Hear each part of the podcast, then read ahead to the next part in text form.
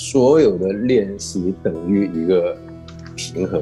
所以如果他啊的时候，你要讲一个，你可以让他嘴巴闭起来，说嗯也好，说爆也好，但这个是治标不治本。一个礼拜后，学生就会发现，哎，为什么我的声音又开始不行了？然后又要上课。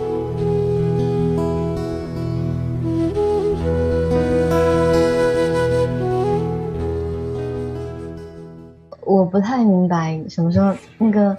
练什么命令你慢慢把？什么又练呼啊？然后又念那种不同的口型，他念的到底是什么？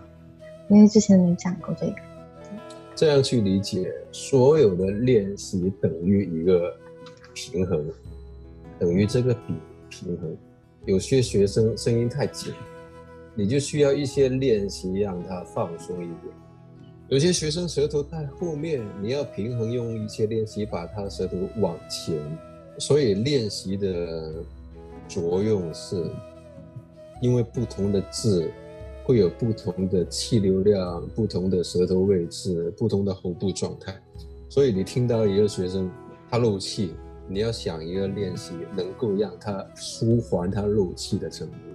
就如果那个学生本来是漏气，你再给他呼呼，那就糟糕，完蛋。因为“呼”这个字的作用是，因为它是 F 开头，它会倾向让学生先给一个气流出来，再发出声音。所以，如果他啊的时候，你要讲一个，你可以让他嘴巴闭起来，说“嗯”也好，说“啵”也好，说“梦”也好，就是那个字的构造，就让他那个气流 stop。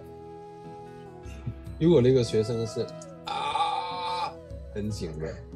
然后你又给他，嗯，那又死得更快，因为嘴巴都闭起来，没有气流出来。这个时候你给他呼也好，呼也好，因为那两个字的构造就是气流先出来，去平衡它。但这个是治标不治本，治标不治本的好处是学生可以不动脑袋，就跟着你傻脸，他就会好。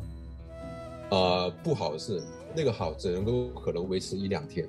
一个礼拜后，学生就会发现，哎，为什么我的声音又开始不行了？然后又要上课，结果就永远解决不了。还有我真正要教呢，从每个步骤去教呢，那个好处就是学生能够明白我每步为什么可以这样做。嗯，如果老师以后不在自己身边，自己有问题，我知道如何去调整。